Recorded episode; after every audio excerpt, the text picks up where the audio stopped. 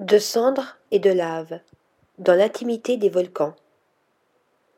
Ils ont parfois la bienveillance de nous laisser observer leurs caprices. Des Moluques au Vanuatu, approcher les soubresauts des volcans, écouter leur respiration et ressentir leur souffle est une expérience inoubliable. Un volcan, ça se mérite.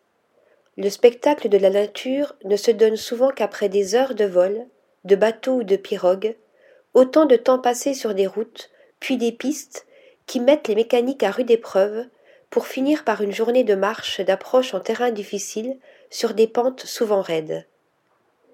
Mais pour ceux qui n'ont pas froid aux yeux, le jeu en vaut la chandelle. Au Moluques, le doux cono a joué avec nos nerfs.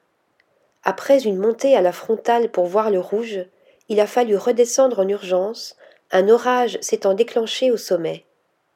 Trempés jusqu'aux os, malgré un bon équipement, nous sommes repartis à l'aube pour admirer de nos yeux écarquillés le festival d'explosions que nous entendions et qui résonnait jusque dans nos tripes depuis la veille.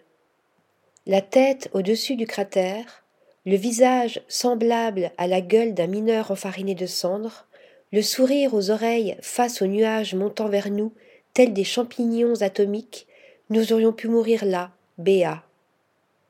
La même extase nous attendait au Vanuatu. Sur l'île de Tana, les gerbes du Yazour étaient un feu d'artifice bien réglé, quelques minutes seulement séparant les multiples éructations du cracheur de feu, dont nous surveillions précautionneusement le vol des bombes dans le ciel. Sur l'île d'Ambrim, les lacs de lave du Bembo et du Maroum se sont gravés au fer rouge dans nos rétines.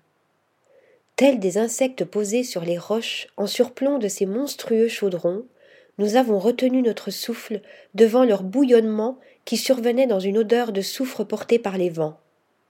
L'offrande protectrice dans la forêt vierge nous avait été favorable. Car pour avoir le droit de voir la terre vivre, il faut la respecter. Ces expériences volcaniques ont également été des aventures humaines, et nous n'oublierons jamais les moments de partage avec les peuples vivant au pied de ces monstres magnifiques. Article rédigé par Sophie Ressa.